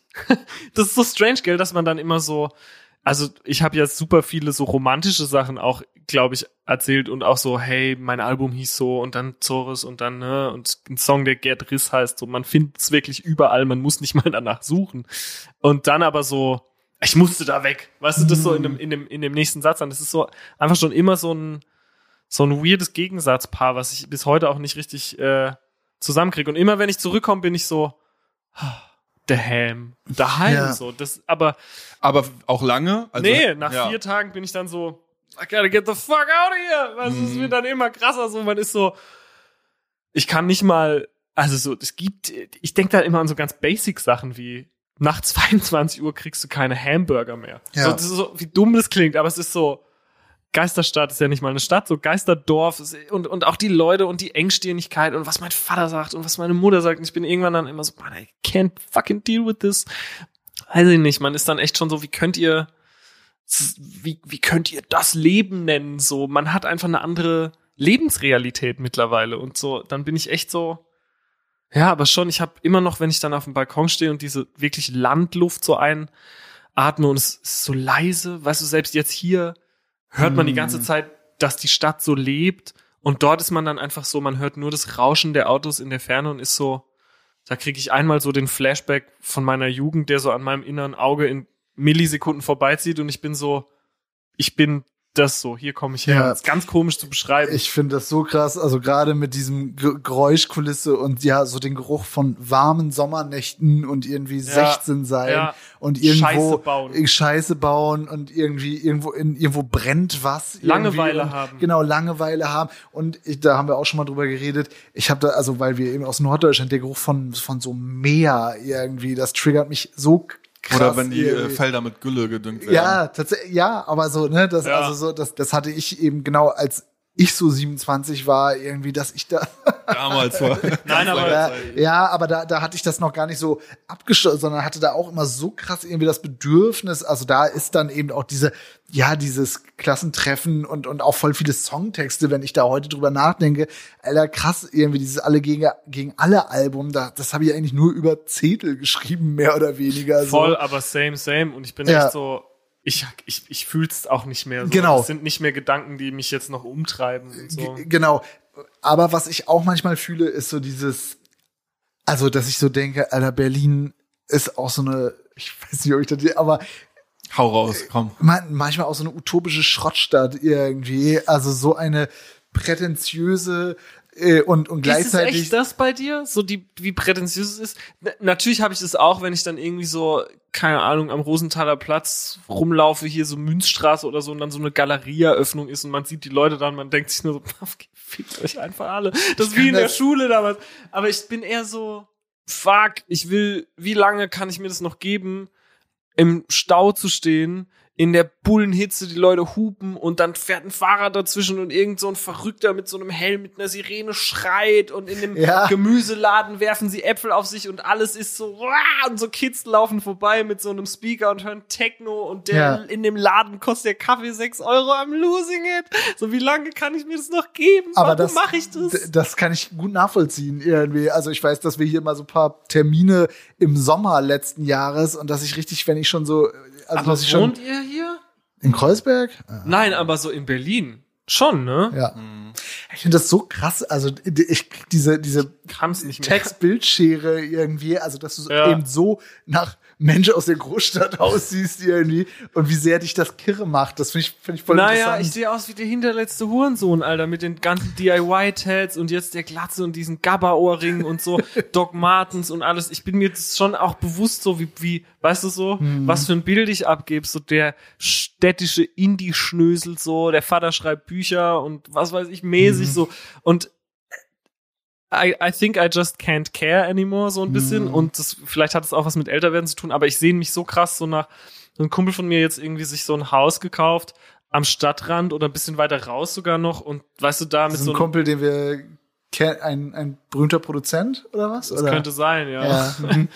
Und ähm, dann waren wir da und ich war auch so, Moment, halt, das ist es halt. Stopp, stopp, das ist es nämlich nicht, sondern das ist es. Weißt du, so ein Mhm. Zwischending irgendwie. Und keine Ahnung, wenn ich halt so mit meinem Drummer quatsch, so, ne, der Bruder von dem, der ist halt zu Hause geblieben, der ist halt fest angestellt, der kriegt jetzt ein Kind, der hat ein Haus gekauft, die haben ein Auto, der fährt halt am Wochenende irgendwie schnell mal an See und hat seine Ruhe und dann bin ich schon so ein bisschen so, oh, ist das nicht eigentlich das Live? Und dann muss ich ganz doll überlegen, was ist es hier eigentlich? Weil wenn ich sage, der fährt mal schnell an See, dann meine ich, dass da halt vier andere Leute sind und nicht Plötzensee morgens um neun schon sieben Milliarden andere Leute und du findest nur so einen Platz so an der Straße Mhm. eigentlich mit dem Handtuch und so. It's the worst einfach. Ist es dann wirklich so geil, da weggezogen zu sein? Es ist, ja, es muss doch irgend so ein Interim geben, in dem man leben kann. So vielleicht, ja, on the outskirts of Berlin, dass man genauso lange, wie man jetzt von Kreuzberg in Wedding braucht, von wo man wohnt bis hin ins Umland, ne? Und dann, der Satz macht keinen Sinn, aber I think you get the point. Also ich würde noch mega gerne eigentlich noch mal kurz zurück zur Region. So ein paar Sachen, die da ja so special sind. Also einmal so der Safe. Katholizismus Oha. und die Nähe zu, zu Frankreich. Ja, stimmt, darüber haben wir gar nicht gesprochen. Gab's, also gab's da viel Kontakt? Mhm. Wir sind äh, als Kinder immer rübergefahren, Getränke kaufen und so oder so, weil irgendwas, also ich kann nicht so Sprichst du Französisch? Überhaupt nicht. Aber mir ist auch später erst aufgefallen, dass ey, ich erinnere mich richtig krass daran, wie zum ersten Mal jemand Bürgersteig gesagt hat. Und ich war so was ist denn mit dir los? Trott war, sag mal bei uns, ja, das ist Mhm. Trott war. Und ich war, dann habe ich gemerkt, es ist Trottoir und ich war so wow. Und so geht's mit sau vielen Sachen so Portemonnaie, ne, sagt man bei uns auch. Und ähm, wir sind immer rübergefahren und haben dann so Panaché gekauft oder sowas, weißt du, so Sachen, die es, ich glaube, das ist wie so hart Seltzer am Ende des Tages halt so, so ich weiß nicht, Pa- Panache ist eigentlich so Radler mit so 0,3 Prozent oder so, weil es irgendwie gab es dann da auch kein Pfand oder so und dann gab es auf jeden Fall den Baggersee in Weißenburg und da waren wir dann immer so Wissembourg und so genau. Aber ich habe irgendwie ist es bei uns natürlich so, dass einem der Hass auf die Franzosen, der wird einem so in die Wiege gelegt natürlich. Die muss man halt hassen so, wo, wo wir herkommen, ne, da hasst man dann das Ganze um. Also erstens mal hasst man natürlich alles, was so ein bisschen weiter weg ist. Man hasst die Franzosen, man hasst natürlich die Karlsruher und die Mannheimer, so. Und dann geht man mal so in die, äh, in den Makrokosmos. Man hasst natürlich auch die anderen Dörfer. So, man hasst die Dörfer um einen rum und so, ah, schon klar, dass der nicht fahren kann, der kommt auch aus Lähmasche. Und man ist so, okay, I guess, Alter. Und bei uns gibt's auch so Sprichwörter so, um Herxheim herum sind so Dörfer zum Beispiel Heina und Hatzenbühl. Sagt mal, Herxe, Hähne, Hatzebeel, was du herkommt, taucht nicht fehl. Es ist so, so eine Scheiße halt. Und sowas mit Frankreich dann halt auch immer. Schön rüberfahren und billig Dosenbier kaufen, aber auf jeden Fall so, habe ich natürlich nie gemacht, aber so, ah, die scheiß Franzacke und so, wo man so ist, wow, wow, wow. Und man Aber hat aber eigentlich, die Leute haben gar keinen Grund dazu, das zu sagen, sondern sie machen es halt einfach. Aber gab's auch irgendwie eine Durchmischung? Also gab's so Partys, wo man gemeinsam war oder? Nee. Bei uns ist es auch so, ähm, ich bin aufs Pamina Schulzentrum gegangen und da waren eigentlich auch echt nur Leute aus den umliegenden Dörfern und so alle, also man ist entweder in Herxheim aufs Pamina gegangen oder in Landau halt in der Stadt. Da gab's so drei, vier Schulen und eigentlich gab's da auch bis so ins höhere Jugendalter keine Durchmischung. Das heißt, man war immer nur so, wir hatten jetzt keine äh, französischen Austauschschüler oder man ist dann nicht rüber auf Partys oder Konzerte gefahren. Da, da gab es dann Mhm. schon so eine so eine richtige Grenze irgendwie. Gekifft hast du? Hast du noch, Boah, was hast du noch so gemacht? nix. Aber es ist also, Alter, ich hab- das habe ich halt auch gefunden, dass das so ein Oh. eben durch dieses, also das Grenzgebiet ist und deshalb auch irgendwie so Drogenumschlagplatz wäre. Sind da nicht auch dann, also ich weiß, dass dieses ganze Saarland voller Puffs ist. Irgendwie müsste dann eure Region nicht auch so Bordell äh, durchsetzt sein? nee, weiß ich gar nicht. Ich weiß auf jeden Fall, dass Landau mal der viert- oder fünftgrößte Drogenumschlagplatz pro Einwohner das in ist Deutschland war. ist, ich habe das Gefühl, diesen Satz gibt es mit jedem Dorf. Das stimmt einfach und, und nie, ne? immer dieses, jo, das ist statistisch gesehen. Das stimmt einfach nie, gell? Das ist Ich- auch so also- Bullshit, was ich da sage. Ich habe das ich, einfach nach, auch ich nie. weiß es nicht, ich habe ich es habe nie nachgelesen. Das ist einfach so. ich hab diesen Satz schon so oft, ja, statistisch gesehen ist und dann irgendwie Farel oder sowas. Ich Also schwöre bei so- Gott, mir hat es jemand erzählt, da war Ja, ich in ich- der neunten oder so. ich kenn das und ich sag's bis heute. Ich kenne das auch, aber ähm, ja, weiß ich nicht. Ich glaube, das sind einfach so Kiffermythen. Das sind Das echt so Kiffer. und dass du wegen einer bestimmten Menge an äh, harten Oh. Drogen wegen Völkermord angeklagt werden kannst. Das ist hab ich noch sowas. nie gehört. Okay, das habe ich. Jo, die haben den mit Heroin erwischt und der wird jetzt wegen Völkermord angeklagt. Das ist so absurd, Mann. Das habe ich öfter schon gehört. Aber okay, aber es wurde natürlich trotzdem übel viel gekifft. So, dann bin ich irgendwie mit 15 mit dem Roller von meinem Kumpel, der natürlich, ne, der war Hänse uff gemacht, das ist ein Drossel raus und so. Und dann sind wir schön über den Feldweg ohne Handschuhe in der Eiseskälte nach Leimersheim gefahren. Ich hatte natürlich keinen Führerschein, um halt sau schlechtes Dope zu kaufen für viel zu viel Geld und so. Und irgendwie auch noch so slightly pre-Handy-Zeiten und da so, oh, wir können jetzt nicht klingeln, werf mal Steine ans Fenster und so. Oh, ich habe so gottserbärmlich viel gekifft so und es war damals auch die Zeit, wo ich so war, Mann, ich werde für immer Kiffer bleiben, weil das ist halt das Allergrößte und das ist halt das Allerchilligste und ich werde mich niemals verändern und so wie ich jetzt bin, bin ich für immer. Ich habe mir wirklich jetzt nicht mehr, oder? Nee, schon ewig nicht mehr. Ich habe mir wirklich das, ich habe mir wirklich den, ich habe mir ohne Scheiß die Hirnrinde morsch gekifft. I swear to God, Alter, das ist so heftig. Ich hab, ich weiß nicht, wie ich überhaupt die Schule geschafft habe. Ich habe so viel, ich habe Blanz und Bon geraucht, bis ich wirklich wahnsinnig geworden bin. Wann hast du aufgehört? Das erste Mal so richtig mit äh, 17, 18 Mhm. auch so mit dem nach Berlin ziehen, dann safe aufgehört so. Ja, mit 17 gab's dieses ganze Ding, dass ich so richtig Probleme hatte. Ich habe witzigerweise ja in der letzten Podcast-Folge drüber ge- geredet. Depersonalisations-, Derealisationsstörung. Ich war so richtig, richtig. Du auch? Ach du Scheiße, Alter. Ich war so richtig am Arsch. Und ich, natürlich war es so, ich war so jung. Ich, Was ist das eigentlich? Das ist dann, also jetzt würde normalerweise Torben irgendwie den, aber wenn warte, Ja, warte, ich warte, glaub- warte, warte. Ja, mach. Also, also mal für ein bisschen Kontext. I can't stop, I'm sorry, Tom. Nein, also ich, es ist schwer, so den Finger drauf zu legen. Ich glaube, so die, die, die, die Symptomatik ist so ein bisschen so, dass du wirklich, das ist dieses Du Neben denkst, ich bin nicht echt. Ich Ja, bin nicht echt. basically. Die Welt ist nicht echt. Das ist eine Simulation. Es fühlt sich unecht an. Bei mir es war fühlt das sich immer komisch so- an. Ich erkenne meine, das Ja, bin doch nicht ich. genau. Warum kann ich das bewegen? Wo kommt das Genau. alles her? ich habe so Stimmen nicht mehr zuordnen können zu Leuten. Und ich habe das witzigerweise vorhin hatte ich so ein kurzes Aufflammen davon in diesem Raum, weil der sehr hallig ist, dass ich so zu sehr auf meine eigene Stimme höre und so bin. Aber ist gehört die so Tatsache zu mir? Und ich habe das ganz komisch ist so, man kann sich das, das ist immer so schön, wenn man dann mit Leuten darüber mal redet. Und ich habe es jetzt das erste Mal auch gesagt, ganz viele DMs gekriegt und war so, auch in meinem Freundeskreis dann rausgefunden. Mir hat es so viel geholfen, einfach mal einen Namen dafür zu haben, weil ich sonst Mhm. war ich immer so, ich habe es immer so für mich nur beschrieben, so in mir hat sich was verschoben. So in mir gab es eine, eine Zäsur, es gab einen davor, es gab einen danach und jetzt ist es so. Und dass ich überhaupt es geschafft habe, so und es geht dir, glaube ich, auch so, das immer so hart wegzuignorieren Mhm. äh, und trotzdem irgendwie so eine Art Leben zu führen, da bin ich immer noch so, fuck, das ist so Bear Grylls Survival Mode, weil eigentlich Voll. hätte mich das so derbe in die Klinik schieben müssen. Und jetzt rede ich das erstmal drüber und bin so, holy shit. Ja, ja, das ist eigentlich jeder Tag mega anstrengend gewesen. Dann ja auch noch so kombiniert mit so Panikattacken. Und das war halt das Hast du Schlimme. aufgehört zu kiffen? Ja, Sofort? ja, ja, genau. Hast du sofort aufgehört? Na, als ich das erste Mal eine richtig fette Panikattacke hatte, die ich nicht mehr so ganz zuordnen konnte, also wo ich nicht mal wusste, na gut, ich habe jetzt halt gerade Pil Pilze genommen oder so, ja genau, sondern das ist jetzt irgendwas, das ist nicht mehr normal. Ja. So, ich bin jetzt und ich wusste, ich hatte ja keinen Begriff dafür und ich dachte, okay, ich bin nicht mal normal, ich bin jetzt kaputt, ich bin Hängen geblieben, mir hat man stimmt bei was nicht hängen geblieben, genau.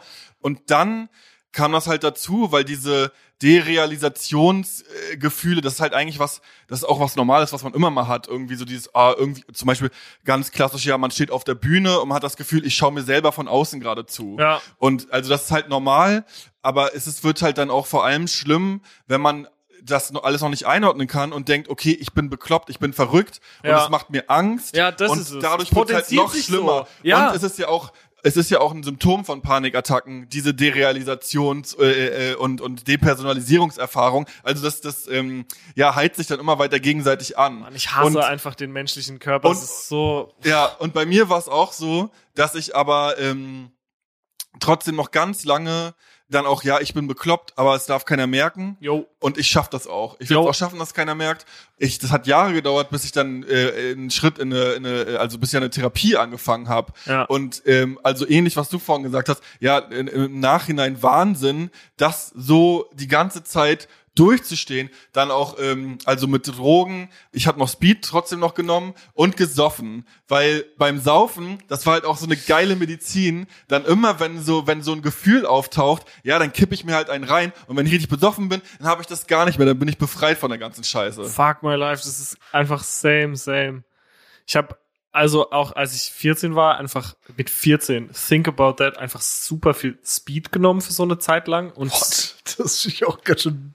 Das also, ist total doll und, doll, so, ja. und ich habe nie Also, ich bin nie so abgerutscht in sowas, in so, ich sage jetzt mal so richtig wilde Kreise. Ich bin dann auch nie so, ja klar nehme ich jetzt Koks und ja klar nehme ich jetzt Ecstasy. Das habe ich nie gemacht so. Ich habe das, weiß ich nicht, ich habe dann immer irgendwie, glaube ich, die Kurve gekriegt und dann auch nie, glaube dann, also dann mit 16 oder 15 so das letzte Mal Speed genommen und so, aber es hat schon alles massiv dazu beigetragen, dass es mir so ging. Und dies, du sprichst mir so krass aus der Seele, dieses Versteckspiel, das war so anstrengend. Und bei mir war es dann so, dass ich mich so geschämt habe, dass ich weitergekifft habe, weil ich Ja. nicht wollte, dass es jemandem auffällt. Und dann habe ich so fake Weil gekifft aber ja auch- ausgepustet und so.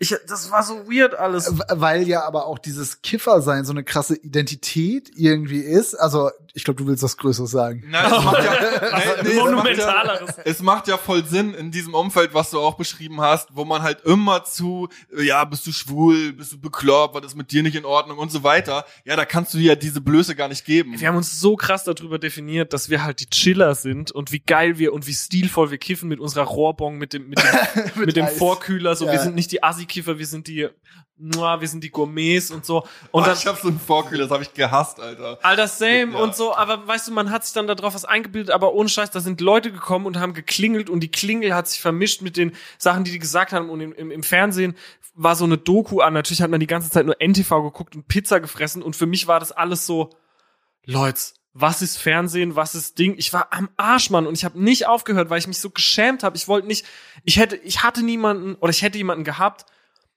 aber ich habe mich nicht getraut zu sagen so, ey, mit mir stimmt was nicht, weil man will nicht einsehen, dass mit einem was nicht stimmt. Und dann habe ich so Neurexan ganz viel genommen. Das hat's nur so so frei verkäufliche, Psychopharmaka. ja, basically. Und das hat's nur schlimmer gemacht. So, ich habe so Atemnot gekriegt. In dem ersten Jahr, in dem ich in Berlin gewohnt habe, auch natürlich dann nochmal so dieses, fuck, ich bin jetzt alleine in der Stadt, in der ich noch nie vorher war. Ich habe hier keine Freunde, ich kenne hier niemanden mäßig. So, I fucking lost it. Und irgendwie dann halt auch nicht. Und Jahre später waren so Freunde von mir dann so, warum hast du nichts gesagt? So, wa- was soll, warum hast du das, warum hast du das damals nicht erzählt? Und ich bin echt so, ich weiß nicht, Mann. Hast du eine Therapie angefangen? Nee. Ah, okay, krass. Aber das ist dann irgendwann verschwunden oder oder hast ja Ja. Ich glaube auch tatsächlich, dass auch mit dem, also das Kiffen ja so einfach. drogeninduziert und Ey, Pubertät auch. Ja. stringent. Ich glaube, also das letzte Mal gekifft, so casually habe ich, als wir 2017 Zores aufgenommen haben mit Max Rieger in Leipzig, so Gitarren, da habe ich das letzte Mal mehrere Male hintereinander gekifft und seitdem und vorher Jahre nicht und danach Jahre nicht. also ich finde das gerade in diesem Dorfkontext, ich hab kenne jemanden, der auf dem Dorf oder da so in der Region in der Psychiatrie arbeitet und der mir mal so diese ganzen coolen Kids irgendwie, zu denen man so aufgeschaut hat, die dann alle so irgendwann so verschwunden sind. Also, ne, da Wie ist dieser da Ferris MC Song.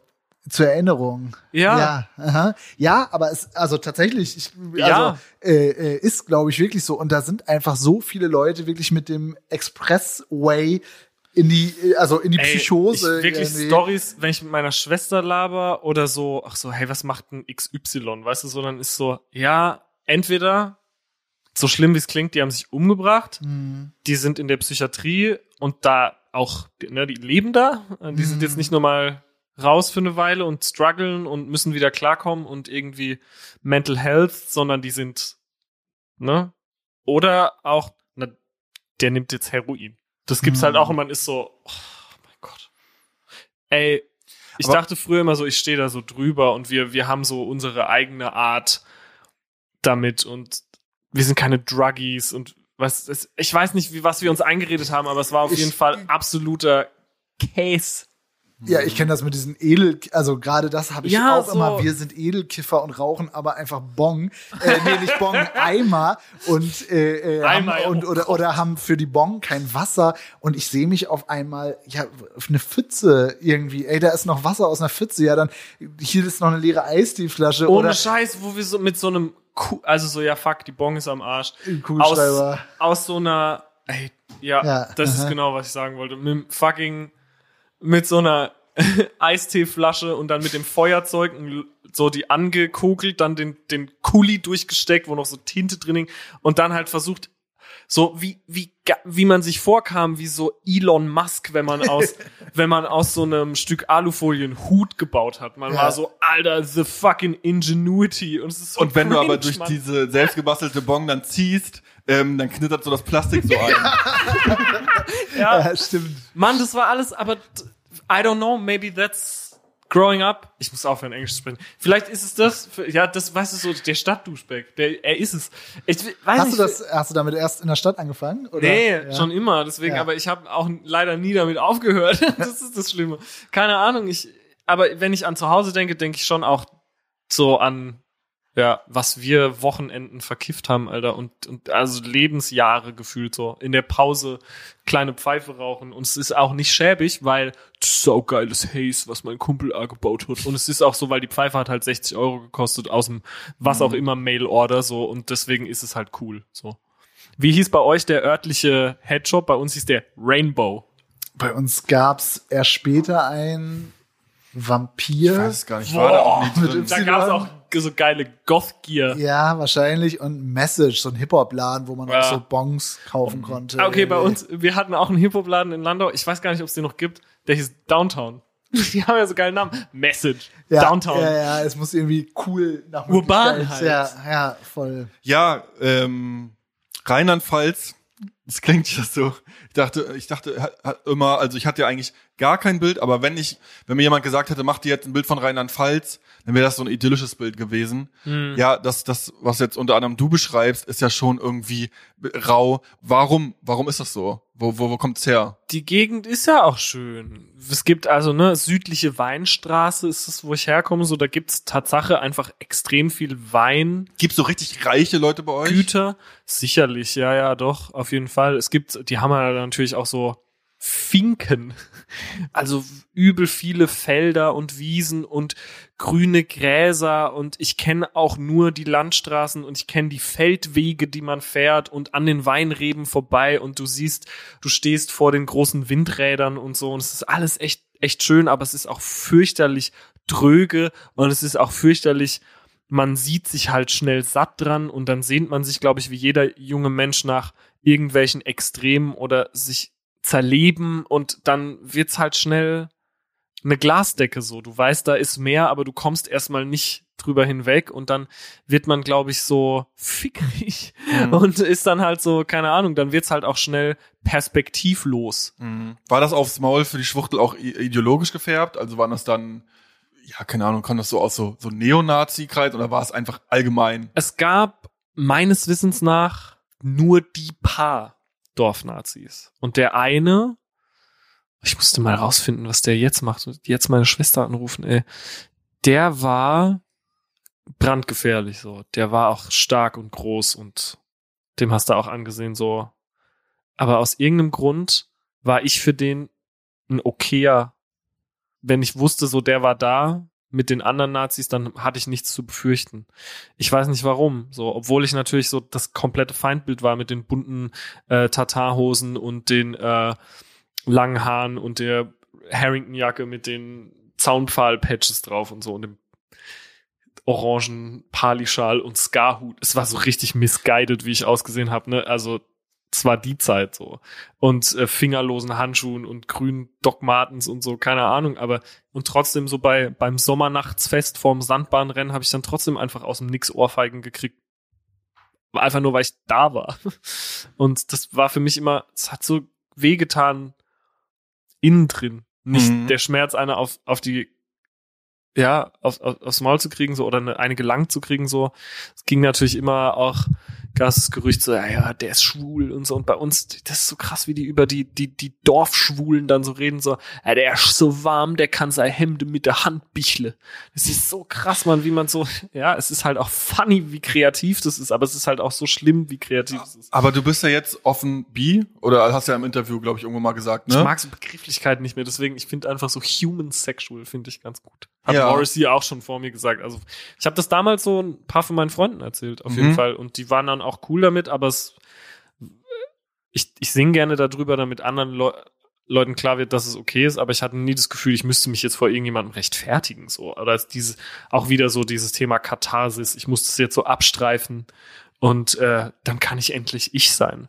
Ich war immer so, ach, das ist kind of my business. So, es interessiert mich nicht, mit wem du schläfst. So, das ist einfach dein Business und es geht meine Eltern auch nichts an, es geht meine Freunde auch nichts an, sondern es ist so, ich habe es halt erzählt, einfach nur um mal diese Erfahrung zu machen, wie es eigentlich ist, kein Geheimnis zu haben diesbezüglich so und Mhm. war ganz cool und ich verstehe, wie gesagt, auch wenn es für jemanden so dieses Abstreifen von dem Kostüm ist, aber ich war immer so, es geht dich doch nichts an. Gab's bei euch so richtig so den Dorfschwulen oder was? Safe. Crazy, dass das, das klingt wie der Dorftrottel oder so, also so, ne, diese, also alleine schon mit Der diesem mit, so einem, Dorf. der mit so einer Kette und so einem riesen Stein dran, Ja, wo das ja. so draufsteht Ja. durchs Dorf. Auf jeden Fall. So. Und der auch nur, also gab es bei uns auch, beziehungsweise, also es gibt auch ein paar, so ein schlimmer Begriff. Ja, das ist Der wirklich ein schlimmer Begriff. Dorfschwule. ja, d- den man sich so hält, als so, Ey, also so, wo man so die eigene Toleranz dann so dran demonstriert. Komm mal her, komm mal hier, ne, äh, du, du, du bist ja auch da.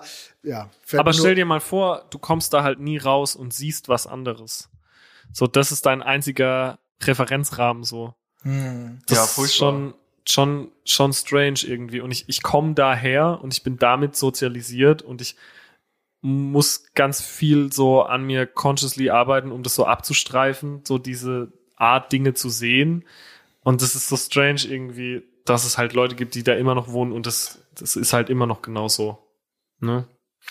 Ja, das war zum Dorfguck mit Drangsal. Vielen lieben Dank. Hey, Ich- danke für, danke für Schreibzug mich durch hier die, gerne. für die, durch die Vergangenheit. Ich, ich, ich liebe diesen Podcast und vielleicht macht ihr ihn ja nochmal eine Staffel. Ja, also wenn, wenn die Fans uns ganz doll drum bitten, dann vielleicht. Und wenn die Fans alle 150 Euro auf mein PayPal-Konto. Hashtag UnmuteZM jetzt. Alter. Wir brauchen jetzt nochmal eine Staffel. Nein, bitte, also bitte von mir. Ich würde mir schon wünschen, dass ihr das weitermacht. Ich finde, da ist, Dankeschön. Also, da gibt's noch was zu tun für euch, Jungs. Tage Ja, sehr- wenn ihr euch das auch wünscht, äh, schreibt uns gerne auch eure Ideen, eure Gästevorschläge. Sorgt dafür, dass wir alle Podcast-Charts dominieren. Gute Haut und volles Haar? Ist doch klar. Fritz Cola.